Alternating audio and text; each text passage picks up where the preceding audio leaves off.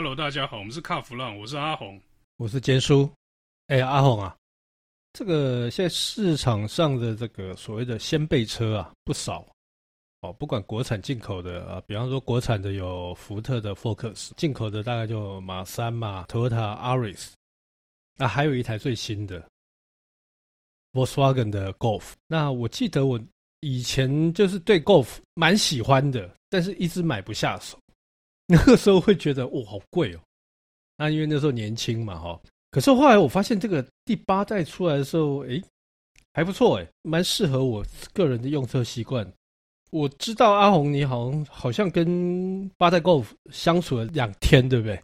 对，我们这次跟 Volkswagen 借了嗯八代 Golf 开了两天嘛。对对对，那你又身为七代的车主，我觉得你的感受绝对会比我还深呐、啊。那你怎么看？八代 Golf，我觉得八代 Golf 的进化其实蛮多的哦。嘿，你说官方说的那什么，诶、欸，变省油啦，对，这个什么空气力学变好啦，引擎变先进，安全配备提升那些，那些其实大部分都真的啊。嗯，那尤其是以一个，因为我现在还在开七代嘛，嗯嗯，所以你突然去开一个八代的时候，你会觉得说，哎、欸，真的进步蛮多的哦。你可不可以举一个比较具体的例子？怎么样的进步法？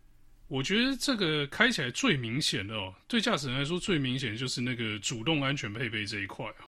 你说 i iQ Drive 那一块对不对？对，那因为我们这次开的这一台这个车呢，是所谓的这智能特试版哦。嗯，那它是在这个主动安全，就是 iQ Drive 的配备上面是比较丰富的，因为再往下的等级的话是就是这个智能的这个主动安全配备就拿起来了。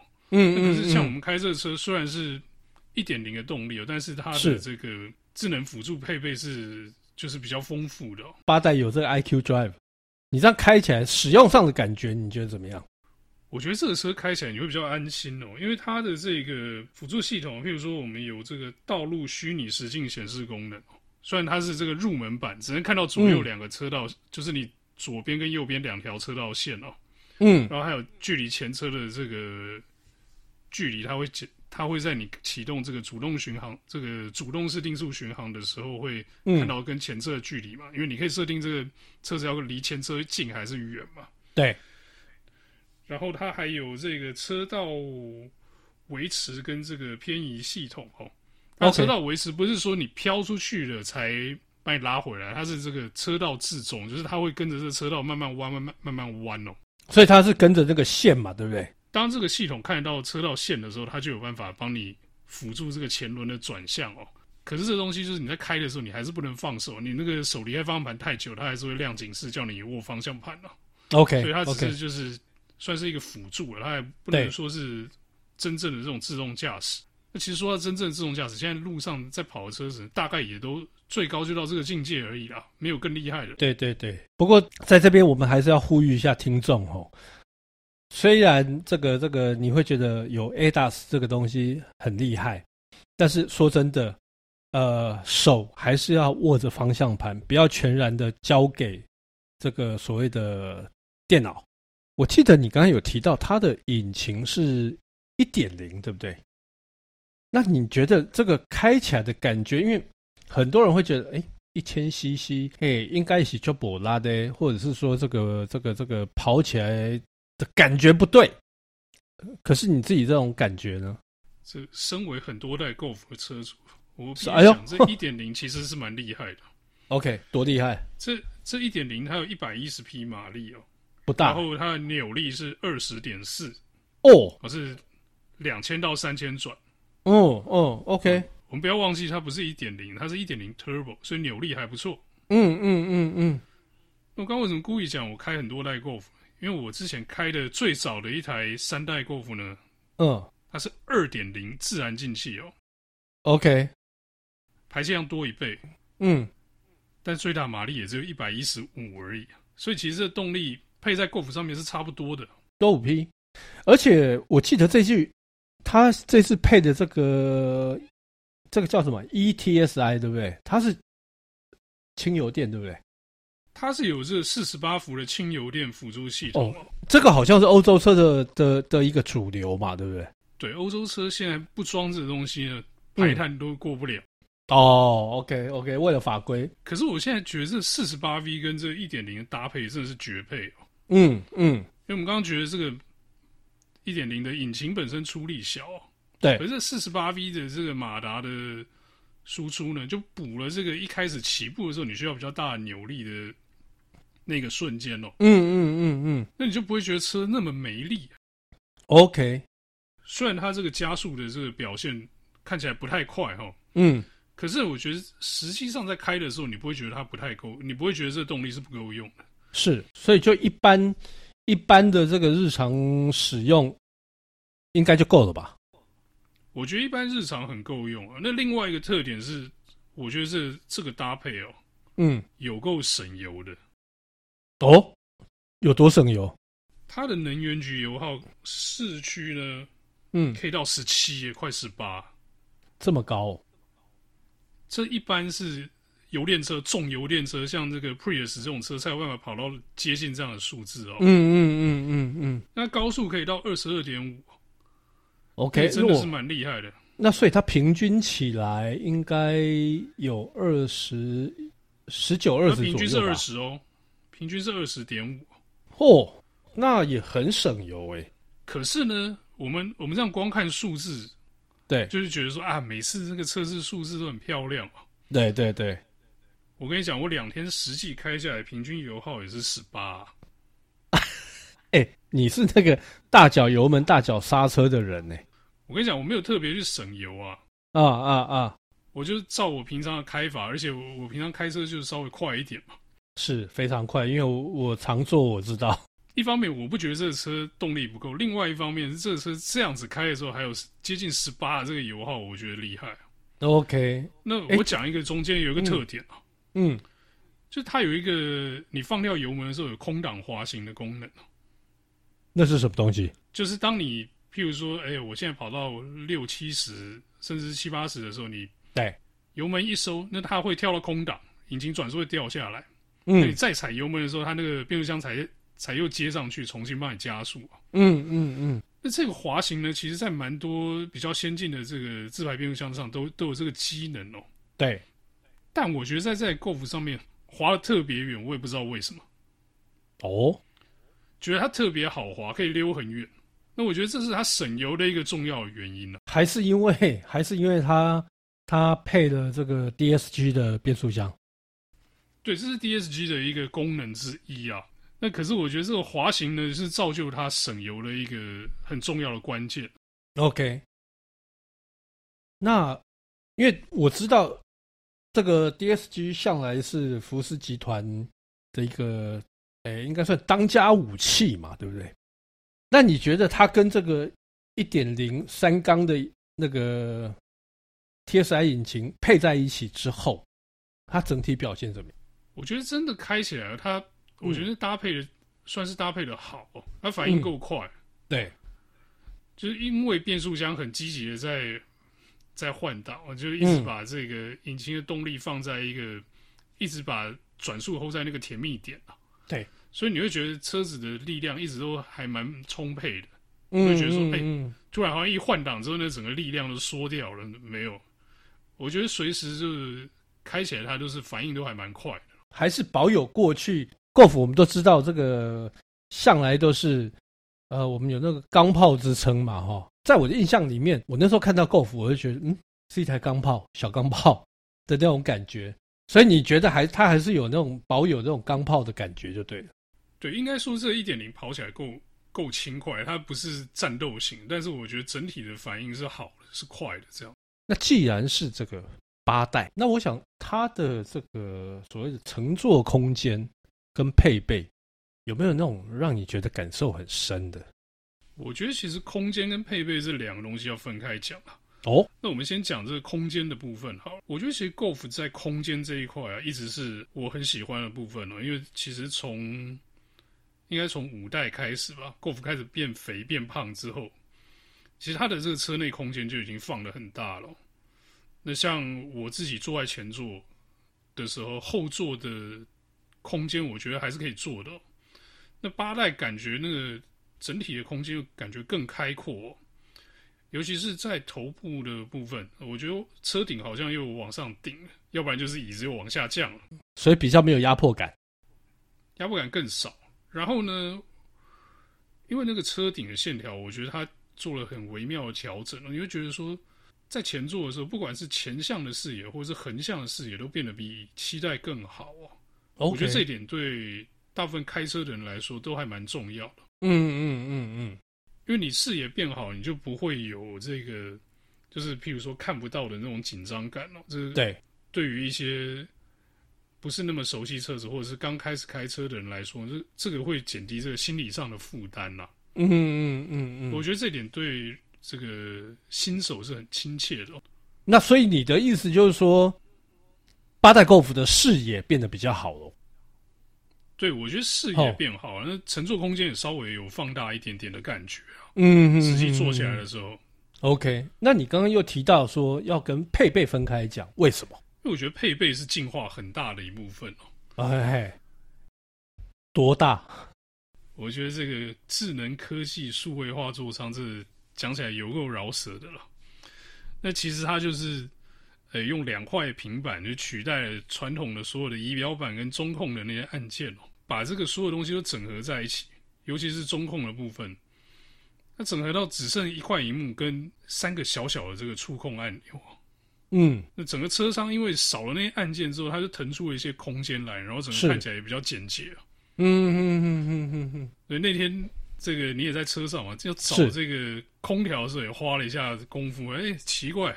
怎么没有实体按键？啊、因为它要触控按那个空调按键，然后中央那个触控荧幕才跳出空调。对对对对对对。然后这个驾驶面对这仪表板呢，那为了显示更多的资讯，嗯、因为我们刚刚讲到有这个 IQ Drive 嘛，嗯，它要显示这个前车距离、旁边车道线什么的，所以它也变成一块液晶荧幕，然后有对好几种这个显示的选项哦。嗯嗯嗯。那主要是因为这个。现在新车哦，要提供给驾驶人资讯实在太多了，嗯，我觉得这个东西是不得不为了。对对，那但是对 Golf 来说，嗯，我们印象中 Golf 就是入门车哦，是。对不对？是福斯集团入门车。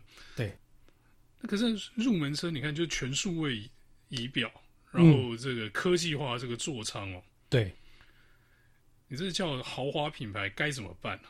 这 Golf 其实看起来一点都不入门呢。哎，我那天坐在车子里面的时候，我发现说，嗯，因为就我那个年代了哈，我那个年代最入门的就其实就是 Golf。二三十年来，我发现说，这个已经不是我认识的 Golf。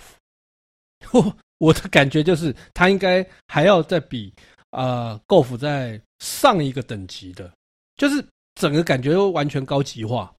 你这个说法呢，跟我那天开去找一个，也是这个始终 Golf 车友得出来的结论是一样的啊？真的吗？对，因为他也是跟我差不多年代的人哦，他也是从这个二代、三代开始，就是一直一直有买 Golf，一直有开哦。是，那他就说，哎，这个车也未免变得太高级了吧？以前 Golf 那种粗犷耐用的那种。形象跟现在这个八代完全不一样，八代是超科技。如果我买了这车，它一定秀喵喵，小心使用，知道吗？我觉得是哎、现在给我那种感觉就是，你这台车啊、我如果拥有这台车，我不会去啊、比方说随便乱停啦，然后一定要找个找个找个阴凉处，让它不要晒到太阳。可以前的 Golf，我又觉得说啊，青菜啦，路边随便一摆。我只能说，整个质感完全不同。好啊，就像刚刚我讲的嘛，它就是整个可能跳个一阶或两阶上去了，真的让我觉得蛮惊讶的。哎、欸，阿红啊，这个八代好像也是用福斯的这个 MQB 底盘平台，对不对？对啊。